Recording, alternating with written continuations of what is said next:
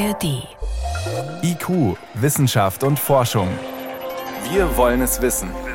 Ein Podcast von Bayern 2 in der ARD Audiothek. Also ich bin jetzt im Hochmittelalter, das heißt erste Hälfte des 13. Jahrhunderts, also 1220, 1230 rum. Und was ich jetzt selber hier im Städtischen darstelle, ist ein Kaufmann. Das gliedert sich dadurch ein bisschen raus an der Kleidung, dass die Kleidung etwas länger ist. Thomas Krause macht Urlaub. Gemeinsam mit seiner Frau Katrin und drei Kindern verbringt er die Sommerferien nicht nur an einem anderen Ort, sondern in einer anderen Zeit, im Mittelalter. Faszination Mittelalter. Tausche Smartphone gegen Holzlöffel. Eine Sendung von Michael Zametzer. Wir machen ja schon mehrere Darstellungen. Ne? Wir machen ja schon Frühmittelalter, wir machen das Hochmittelalter hier in Bernau. Aber irgendwann ist einfach Schluss. Und bei fünf Personen und leider Gottes die Kinder jedes Jahr ja wieder am Wachsen sind, man kommt irgendwann nicht nach, dann noch und noch und noch eine Darstellung zu machen. Und wir haben jetzt gesagt, für uns die zwei Zeiten, frühes Mittelalter und das hohe Mittelalter, und das reicht für uns erstmal. Noch muss niemand frieren im Geschichtspark Bernau-Tachow, nordöstliche Oberpfalz an der böhmischen Grenze. Es ist Mitte August. Die Familie aus dem sächsischen Vogtland wohnt seit drei Jahren im sogenannten Tirschenreuther Haus, gebaut nach dem historischen Vorbild des 13. Jahrhunderts, mit damaligen Mitteln. Wände aus Flechtwerk und Lehm, Holzschindeln auf dem Dach. Wir leben hier zu fünf drin, also zwei Erwachsene, drei Kinder. oh, haben dann hier unsere Betten entsprechend aufgebaut, dann mit äh, Strohsäcken aufgefüllt und Felle und Decken drüber. Kann man also wunderbar schön eingemummelt schlafen. Das funktioniert prima. Und noch mehr. Die Familie hält das Haus auch instand, bessert die Schäden aus. Katrin ist im modernen Leben Sozialpädagogin. Als Frau eines spätmittelalterlichen Kaufmannes achtet sie auch auf Details und Kleinigkeiten. Wir möchten hier eine Darstellung auf Museumsniveau machen. Dann gehört halt eben auch das Kleinteilige dazu, bis hin zum, ja, bis zum letzten Zipfel. Man nähert sich immer weiter an, man versucht es natürlich möglichst genau zu machen, versucht das nachzuempfinden, nachzukonstruieren, bis hin jetzt hier eben auch mit dem Hausbau. Und man merkt dann doch nach so einem Wochenende einfache Sachen wie Rasenmähen. Wer kann denn heute noch mit einer Sense mähen? Ich habe das Glück, einen Mann zu haben, der es kann. Er hat es halt wirklich noch von seinem Großvater gelernt. Er ist auch noch einer der wenigen, der auch richtig das Dengeln der Sensen gelernt hat. Wer kann das heute noch? Der Geschichtspark Bernau-Tachow ist Freilandmuseum und archäologischer Experimentierkasten in einem. Auf der weitläufigen renaturierten Anlage ganz nah an der tschechischen Grenze praktizieren sie Living History. Langhaus, Blockhaus, Fachwerkhaus und die mächtige Hügelburg stehen nicht nur da zum Besichtigen, sie werden auch bewohnt. Von Menschen wie Katrin und Thomas, die am Wochenende oder in den Ferien das 21. Jahrhundert am Eingang von Bernau ablegen und gegen ein Leben im Mittelalter eintauschen. Für den wissenschaftlichen Leiter des Projekts, den Archäologen Stefan Wolters, sind die Bewohner unverzichtbarer Bestandteil seiner Forschungsarbeit. Rekonstruieren kann ich viel, mir ausdenken auf Grabungsbefund, schauen, wo sind die Pfostenlöcher im Boden, wie baue ich die Wand. Aber dann allein die Benutzung, die zeigt mir, ob die Hausrekonstruktion funktioniert. Kann ich es heizen? Zieht der Rauch ab? Wie warm kriege ich es drin? Habe ich eine Lebensqualität? Weil man muss nicht glauben, dass die Menschen damals irgendwie in feuchten Hütten gehaust hätten, sondern die hatten auch Ansprüche ans Wohnen. Was mit einem Gebäude begonnen hat, ist mittlerweile das größte historische Freilandmuseum seiner Art in Deutschland. Über 30 Gebäude aus drei mittelalterlichen Epochen, erbaut nach den Regeln der experimentellen Archäologie. Errichtet mit Materialien und Techniken der jeweiligen Zeit. Und die Ansprüche an die potenziellen Bewohner des Museumsdorfes sind hoch. Dafür bin ich ja auch da. Also die Leute hier machen das in ihrer Freizeit lassen sich aber trotzdem von mir knechten, weil jedes Ausrüstungsstück eigentlich über meinen Schreibtisch geht. Und die Stoffe müssen passen, die Schnitte, die Farben, die Ausstattung. Wir wollen hier auch keine Könige rumlaufen haben mit Schwertern und Silberschmuck und weiß der Henker, sondern es ist hier normale Menschen, normales Leben, Alltagsprobleme. Was ziehe ich an? Was koche ich? Habe ich ein Dach über dem Kopf?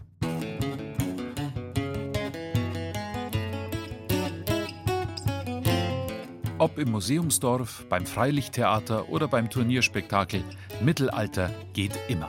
Auch medial. Serien wie Game of Thrones, Vikings oder eine Unzahl von historischen Romanen über Henkerstöchter und Wanderhuren. Die Zutaten für die große Mittelaltersuppe sind universell. Burgen, Ritter, Schwertkämpfe, dazu ein bisschen Drachenblut und Hexerei, Aberglaube und allgegenwärtige Angst vor dem jüngsten Gericht. Was ist das für ein Mittelalter, das wir uns heute ausmalen?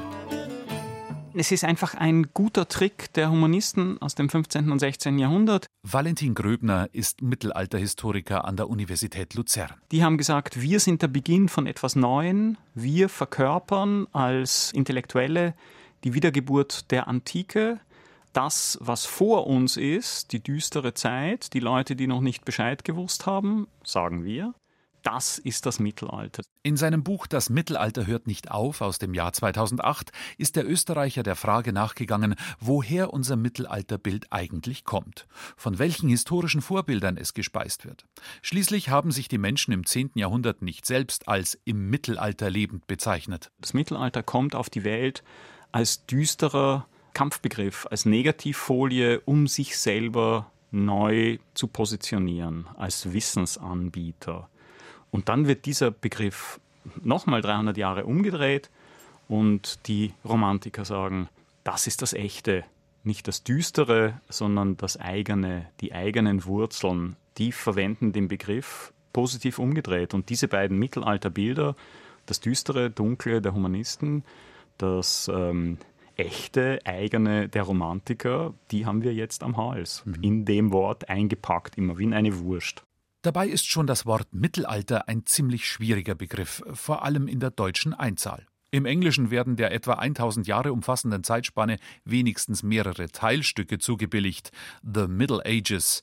Eine lange Zeit. Immerhin bleibt zwischen 500 und 1500 in Europa kaum ein Stein auf dem anderen. So gut wie alles verändert sich. Die ökologischen, die demografischen, die sozialen, die ökonomischen Strukturen und aus einer streng wissenschaftlichen Perspektive macht das Reden von dem Mittelalter in der Einzahl gar keinen Sinn. Denn Europa vor den, den großen, schnellen Umbrüchen des 10. und 11. Jahrhunderts ist komplett anders als das Europa des 14. und 15. Jahrhunderts. Und Umbrüche sind auch der Grund für die große Popularität, die das Mittelalter als Sehnsuchts- und Forschungsfeld im 19. Jahrhundert erfährt. Und das ist eine Ära der Supermodernisierung. Europa wird innerhalb von wenigen Jahrzehnten durch zuerst die Eisenbahn, dann die großen Fabriken, dann die Massenmigration, die mit einer Schnelligkeit vor sich gehen, da würden wir heute nur mit den Augen schlackern. Und die, das Umkrempeln der Lebensgrundlagen in Europa durch Industrialisierung und Elektrizität. Und gleichzeitig feiern alle Leute das Mittelalter. Riesige Kirchen werden neu gebaut im mittelalterlichen Stil. Die Neogotik ist der Baustil der industriellen Revolution. Die durch die Umwälzungen der napoleonischen Kriege entstandenen Flächenstaaten suchen, um sich Identität zu schaffen, nach einer genuinen Vergangenheit. Franzosen, Preußen, Briten, selbst junge Staaten wie Belgien. In dieser Zeit entsteht die moderne Geschichtswissenschaft. Historiker werden institutionalisiert. Sie sollen die richtige Vergangenheit für den Staat, für die Verwaltung bereitstellen. Das heißt, immer dann, wenn sich gerade ganz viel verändert, dann braucht man das Mittelalter als geträumte Stabilität von früher. Diese Sehnsucht hält im Grunde bis heute an. Und die Zeitreisenden des Living History Experiments im Museumsdorf von Bernau-Tachow geben das nur zu gerne zu. Das ist eine Spontanflucht, einfach mal Freitagmittag Computer ausschalten, so ich bin dann mal weg. Was, äh, welchen Beruf hast du, wenn ich fragen darf? Ich bin Elektroingenieur. Ja, und zweimal die Woche nehme ich als Ausgleich zum Bürojob, äh, trainiere ich aktiven Schwertkampf. Und diese Lagerdarstellung ist dann wirklich einfach mal weg von der Technik, Computer ausschalten, Handy weglegen und wirklich ausklinken. Ja, das ist dann zack weg, ich will nicht mehr. Also muss ich wirklich sagen, es ist eine aktive Flucht mal aus dem Stress vom Alltag. Warum aber ausgerechnet das Mittelalter? Lässt sich der schnöde Alltag des 21. Jahrhunderts nicht auch wunderbar in einer römischen Tunika, im Rokoko-Gehrock oder im Biedermeierkleid vergessen? Wohl nicht. Das Mittelalter scheint eine Art universeller Setzkasten zu sein, ein Wühltisch der Fantasie. Also ganz spöttisch gesagt, ja, im Mittelalter hat noch jeder das gefunden, was er gesucht hat, weil so viel Zeit und weil so viel Materialien da drin stecken. Eine Wendeltreppe durch die ehrwürdigen Hallen der Bayerischen Akademie der Wissenschaften, in den Räumen der Münchner Residenz. Ganz oben nicht im Elfenbeinturm, aber unter dem Dach, in zwei kleinen Büroräumen, hat ein Forschungsprojekt seinen Sitz, dessen Ausmaße gigantisch sind. Hier wird Mittelalterforschung im klassischen Sinn betrieben. Mit der Untersuchung und Edition von Urkunden, Handschriften und Texten. Konkret, hier arbeiten eine Frau und zwei Männer an der Auswertung von 2600 Urkunden, die der Stauferkaiser Friedrich II., Enkel von Friedrich I. Barbarossa, hinterlassen hat. Und nicht nur das, sagt Christian Friedl, der Leiter des Projekts. Wir machen eine kritische Edition. Das ist ganz wichtig. Natürlich kann jeder, der ein bisschen Latein kann, kann einen Urkundentext, man nennt es transkribieren, also einfach ja, lesen und dann niederschreiben. Kritisch heißt jetzt, dass wir wirklich sowohl von den äußeren Befunden als auch von Latein alles an Kommentaren dem Benutzer liefern, was in irgendeiner Weise an der Urkunde interessant ist. Und das machen es pro Band für 250 bis 270 Urkunden und insgesamt für etwa 2600. Die Arbeit an einer solchen Edition gehört zu den Grundlagen der Mittelalterforschung. Sie ermöglicht Historikern überhaupt erst den Zugang zu Quellen, in diesem Fall Urkunden Friedrichs II., ohne dafür mühsam von Archiv zu Archiv reisen zu müssen. Dazu kommt die akribische Überprüfung jeder einzelnen Handschrift auf ihre Herkunft und damit auch auf ihre Echtheit, Neben dem Inhalt des Textes erfassen die Forscher aber auch den Zustand und die äußere Form des Originals anhand von 44 forensischen Merkmalen wie Größe, Falten, Beschädigungen, Mäusefraß, Tintenfarbe, ob der Schreiber mit links oder rechts geschrieben hat. Oder waren es mehrere Schreiber? Also sie haben halt dann auch so Fußnoten, wo wahrscheinlich die meisten lachen werden. Mittlerer Schaft des M teilweise abgerieben. Aber man muss sich es ja auch so vorstellen, ein Medievist oder auch ein wissenschaftlicher Laie, der sich dafür interessiert, kommt nicht zum Original in der Regel. Und wir bieten alles, sei es ein Original, sei es eine kopiale Überlieferung, alles wird aufgenommen. Ob der Benutzer dann wirklich jede einzelne Information braucht, das steht dann auf dem anderen Blatt. Das Projekt der Bayerischen Akademie der Wissenschaften ist auf fast 50 Jahre angelegt. Begonnen wurde es 1985. Die ersten 15 Jahre stand die Arbeit an den originalen Schriftstücken in den Archiven im Vordergrund. Die Arbeit der Editoren geht nun noch bis zum Jahr 2034 weiter, Urkunde für Urkunde. Katharina Gutermuth ist schon als studentische Hilfskraft zum Projekt gestoßen. Ich wollte als Kind Detektiv werden. Und genau das mache ich jetzt nur auf eine ganz andere Art und Weise. Nur, dass halt die Leute schon seit 800 Jahren tot sind und nicht gerade leben.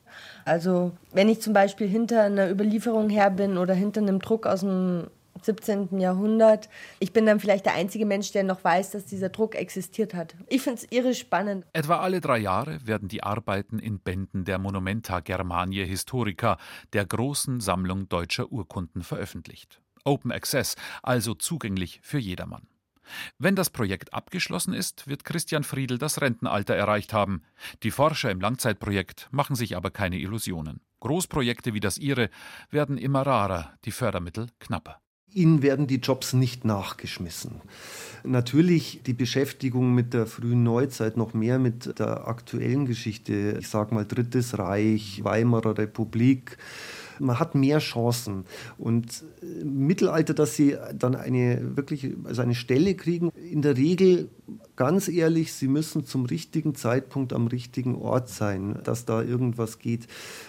Die Grundvoraussetzung ist so eine Chance dann irgendwann mal bekommen, das ist, dass ihr Herzblut dabei ist. Enthusiasmus und Herzblut sind den Mitgliedern des kleinen Friedrich II-Teams anzumerken. Auch nach vielen Jahren der Beschäftigung mit einem Herrscher und nur einem winzig kleinen Ausschnitt aus dem übergroßen Bild vom Mittelalter. Ich würde sagen, wir tun jetzt ein bisschen äh, lateinisch äh, parlieren, oder? Nicht verkehrt. Äh, Katharina, du machst jetzt gleich mal die Invokatio. In nomine Sancte Divino Trinitatis. Also Invokatio, Anrufung Gottes im Namen der Heiligen und unteilbaren Dreifaltigkeit. Dann kommt die sogenannte Intitulatio. Und auch wenn die meisten Urkunden dieser Zeit einem festen Aufbau folgen, Latein ist Pflicht für Medievisten. Wenn Sie sich so eine Urkunde anschauen, die, die, die schaut ja auch wahnsinnig toll aus.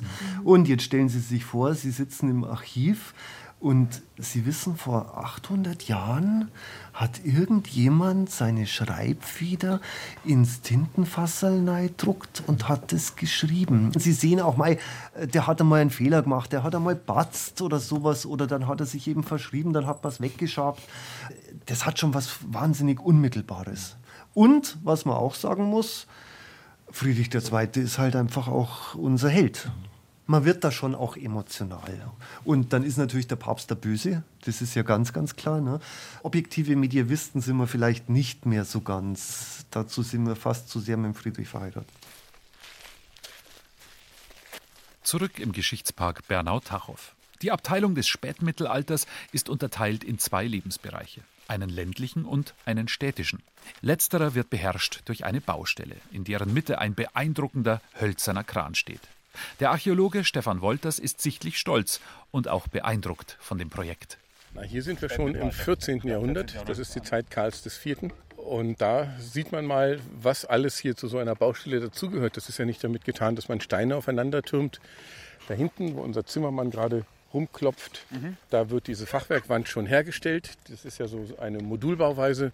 Da wird jede Wand einzeln gebaut, dann aufgerichtet und mit Holzverbindungen verbunden. Und die Rückwand dieses Fachwerkhauses wird diese steinerne Mauer sein. Die Materialien für das Haus kommen, wie auch bei den anderen Gebäuden, aus der direkten Umgebung. Alles wird selbst verarbeitet. Ein naher Steinbruch liefert die Granitblöcke. Sobald sie auf dem Gelände des Geschichtsparks abgeladen werden, befinden sie sich im Mittelalter und werden auch mit Techniken dieser Zeit weiterverarbeitet. Auch das Eisen für die Werkzeuge wird am Ort nach historischen Gesichtspunkten verhüttet, der Kalk für den Mörtel im eigens konstruierten Kalkofen gebrannt. All das findet sich bei Ausgrabungen auch im Fundgut und es gibt einen wissenschaftlich interessanten Nebeneffekt, sagt Archäologe Stefan Wolters. Neben dem Bauwerk, was entsteht, entsteht natürlich auch ein Baustellenhorizont. Sie sehen hier die ganzen Steinabschläge, Mörtelspuren. Das sind Sachen, die finden wir immer wieder bei Ausgrabungen. Und wenn wir in zehn Jahren hier mal einen Probeschnitt machen, also nicht wir, sondern irgendwelche neuen Archäologen, dann können die die Spuren erkennen und wissen aber von unserer Dokumentation, wie diese Spuren entstanden sind, können also Rückschlüsse haben auf ihre Ausgrabungsergebnisse von echten, alten Ausgrabungen. Zwar arbeiten im Museumsdorf neben den Laien auch Studenten der Partneruniversitäten Prag, Pilsen und Bamberg, trotzdem ist Stefan Wolters viel daran gelegen, dass gerade auf der Baustelle alles Hand und Fuß hat. Deshalb gibt es eine Kernmannschaft aus tschechischen und deutschen Handwerksmeistern. Ein Steinmetz, ein Landschaftsbauer, ein Maurer, ein Zimmermann. Robert bedient gerade einen hölzernen Kran, wie man ihn aus Abbildungen des Mittelalters kennt. Der 3,60 Meter hohe Kranausleger schwenkt lautlos und butterweich herum. Zwei Handwerker bedienen ihn über Handhaspeln, nur mit Muskelkraft, ohne Motoren. Wir können vor dem Kran Steine aufnehmen, schwenken und sie auf der Mauerkrone absetzen. Und das Ganze ist geschmiert mit Rindertalg, man hat eben auch gehört, dass man beim Schwenken nichts gehört hat eigentlich. Das läuft alles sehr locker. Und Wohlgemerkt, da reibt nur Eiche auf Eiche. Also das, ähm, da ist jetzt nicht irgendwelche Kugellager oder irgendwas versteckt. Also das ist nur Eiche auf Eiche genau eingearbeitet. Und wenn da dann das Fett dazwischen ist, das geht so kinderleicht zum Drehen. Also das macht schon Spaß und ist eine große Unterstützung unserer Kran. Experimentelle Archäologie hat in der Medievistik in den letzten Jahren stark zugenommen. Überall in Europa entstehen Projekte, die mit dem Try-and-Error-Prinzip vergangene Bauweisen untersuchen wollen.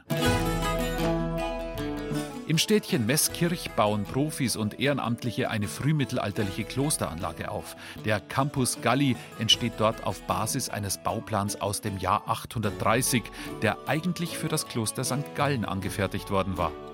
150 Kilometer südöstlich von Paris wächst seit 2011 die hochmittelalterliche Burganlage Gaudelin in die Höhe.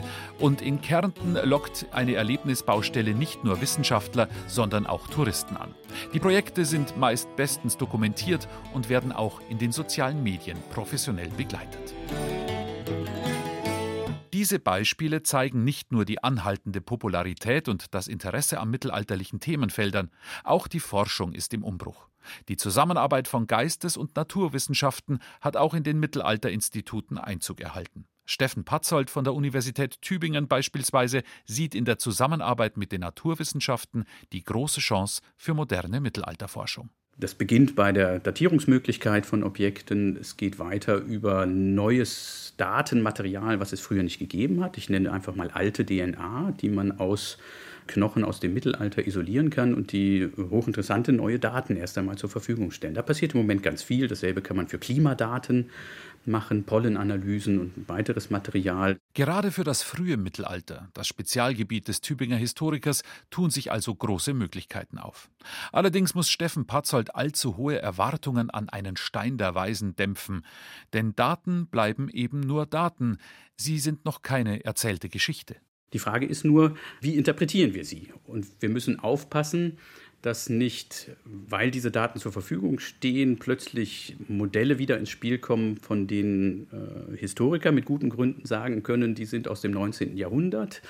Da sind wir inzwischen weiter, weil wir gelernt haben, dass die Verhältnisse ein bisschen komplexer sind. Und eine große Rolle spielt das bei Debatten über Ethnizität. Das greift ja in unsere eigene Welt hinein. Über zwei Jahrhunderte hinweg, von der staatlichen Inanspruchnahme über die Instrumentalisierung durch Nationalismus und Faschismus bis weit in die zweite Hälfte des 20. Jahrhunderts hinein, war mittelalterliche Geschichte vor allem Herkunftsgeschichte. Wo kommen die Deutschen, die Franzosen, die Italiener her? Grenzen des jeweiligen historischen Horizonts waren oft genug die Staatsgrenzen der neuzeitlichen Nationen, die nach angeblich autochthonen Ursprüngen suchten. Der Staufer Friedrich Barbarossa etwa als Urahn und Retter des deutschen Vaterlandes? So ein bisschen ist das immer noch so, muss man sagen. Es gibt nicht ganz viele Franzosen, die sich mit äh, Friedrich I. Barbarossa beschäftigen.